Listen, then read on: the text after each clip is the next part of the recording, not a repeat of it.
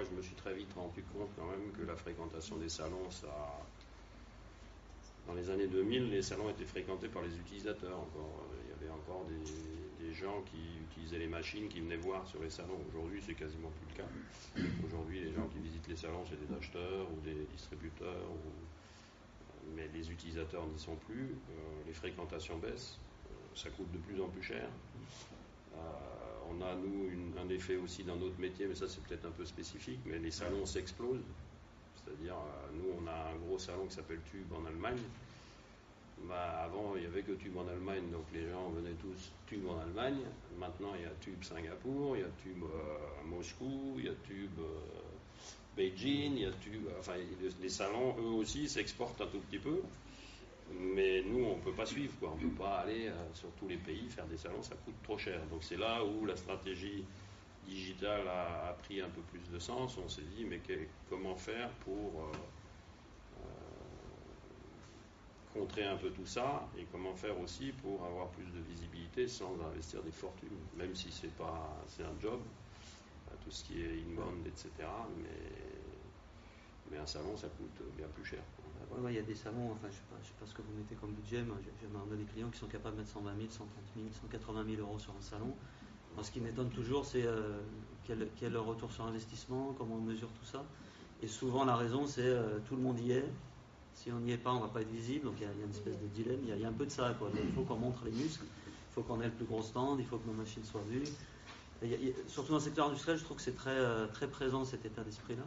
Et il faut bien comprendre que ce déclin des salons, je ne suis pas en train de dire que les salons sont morts, hein, je pense qu'il y a encore du business à faire dans les salons. Mais ça change. Mais on sent un déclin. C'est très lié au changement des comportements d'achat aussi. Euh, le, digital, il a impacté de manière très massive la façon dont on achète dans le secteur industriel. Il y a quelques années, vous envoyez vos commerciaux sur un salon et c'est eux qui avaient le pouvoir de l'information. C'est-à-dire que l'acheteur d'une machine à souder il y a 10-15 ans euh, euh, chez Axer, il avait besoin d'un commercial d'Axer pour comprendre comment fonctionnait la machine. Aujourd'hui, quand il contacte le commercial, il a déjà fait 80% de son parcours d'achat. Le digital, il a vraiment changé la façon d'acheter et on a, eu tendance à croire que ça concernait que le B2C, mais c'est encore plus présent en B2B. Vous avez maintenant des générations d'acheteurs qui arrivent sur le marché, qui sont des jeunes, qui ne sont pas du tout les acheteurs qu'on avait il y a 10 ans. Je, vous prends un exemple, j'ai un client suisse, il me disait, nous, c'était très simple avant, qui fait de la tôlerie, pour, euh, pour, vendre, il avait un partenariat avec le club de hockey euh, local, puisque le hockey en Suisse est très présent, et il emmenait tous les ans tous les acheteurs voir des matchs de hockey, etc. Et ça permettait d'entretenir la relation de vente. Les acheteurs d'aujourd'hui, ils ont 25 ans, 30 ans. Ça, c'est des pratiques qu'ils ne comprennent pas. Ils sont souvent même beaucoup plus féminins qu'avant. C'est un métier qui a beaucoup changé aussi de genre. Vous n'emmenez pas une jeune fille de 30 ans voir un match de hockey, ça ça se pratique plus. Donc ça, ça, explique aussi le déclin des salons, c'est que vos, clients, euh, les prospects, ont plus besoin forcément d'avoir des commerciaux euh, pour avoir de l'information. L'information, ils la trouvent. Donc l'idée aujourd'hui du digital, c'est ce qu'on a, essayé de faire avec Axer, c'est de, faire en sorte que l'information qu'il trouve soit la bonne au bon moment dans son parcours d'achat et surtout qu'il trouve une valeur ajoutée dans cette information. Qu'est-ce qui fait la différence entre ce qu'on trouve sur le site d'Axer et sur le site d'un des confrères? Il y a une espèce d'agilité à avoir sur l'adaptation des contenus et ça, ça vous oblige à être extrêmement centré sur les clients. Donc il faut commencer par se demander quels sont les problèmes que résolvent les clients. Et on va, en parler, mais c'est un peu la démarche qu'aujourd'hui il faut essayer de faire à travers vos outils digitaux.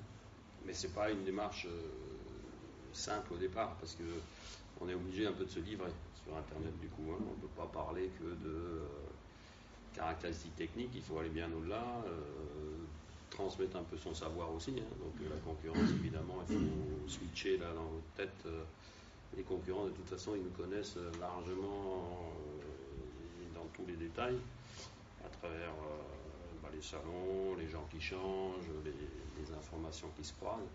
je pense qu'il faut déjà franchir une barrière, c'est ne pas hésiter à donner de l'info. Hein. De toute façon, si c'est pas vous qui le faites, c'est le concurrent qui le fera. Donc, euh, et puis il n'y a pas de secret énorme à, diffuser. Donc ça, ça me paraît être une clé de départ importante, c'est-à-dire de se dire, euh, voilà, il faut que je partage quand même beaucoup d'infos. Et effectivement, moi j'avais toujours en tête la pub de Laurent Merlin pour monter du placo. eux, ce qui les intéresse, c'est de vendre du placo. C'est pas de monter du placo, mais voilà, on attire de la visibilité avec ça. Donc nous, on essaie de faire ça maintenant en se disant, bah, effectivement, à qui, on s'adresse déjà. Parce que ça, c'était une démarche il y a trois ans sur le site, quand on a rencontré Karim. Parce qu'on faisait tous les deux ans, ça s'accélérait, euh, il fallait refaire le site. on s'est dit, bon, euh, si on le refait, il faut autant le faire bien. Donc euh, la première démarche qu'on avait faite, si tu te souviens, c'était à qui on veut s'adresser sur ce site. Avant même de commencer à attaquer à faire un site, on a dit, tiens, à qui on s'adresse donc on a établi des profils et puis on a dit bah, comment on communique euh, vers ces profils-là. Après est arrivé euh, euh, le fait que, donc avec Karim, nous on utilise une plateforme HubSpot, enfin toi t'en parleras mieux que moi, mais effectivement pour qu'on puisse capter et tracer bien les, visites sur le site. Et donc on l'a refait pour que justement on puisse aller plus dans les détails. Mais mais ça, c'est une tendance qui actuellement est assez marquée. C'est euh, pratiquement tous les deux ans, il faudrait refaire le site. Euh, il, y a, cinq ans, on ne mettait pas de vidéos. Maintenant, tout le monde veut voir des vidéos sur les sites. Euh, bon, alors effectivement, ça devient de plus en plus fluide aussi. Donc ça, ça me paraît aussi être une clé importante, c'est que les sites devraient devenir plus agiles. Quoi. Il faudrait quasiment les faire évoluer, pas au jour le jour, mais tous les 3-4 mois, il faut que tout ça, ça bouge pour que ça, véhicule aussi du dynamisme. Donc ça, ça me paraît clé. Et nous, dans notre cas, euh, effectivement, moi, je parie un peu sur le fait de moins investir dans les salons et de plus investir dans le digital et la communication, euh, surtout que les parcours d'achat, comme il dit, c'est fait quasi à 70% sur les sites. Euh, les gens nous connaissent à travers le site. si on a bien structuré, ils devraient pouvoir y trouver les avantages par rapport à la concurrence et puis bien, bien sentir un peu l'ADN de l'entreprise. Si on communique bien, il devrait, on devrait les attirer un peu plus facilement, mais pas par les produits. Les barrages, nous, on mettait une jolie machine avec des caractéristiques techniques et on disait, on est les meilleurs. Ça, c'est fini, ça, ça,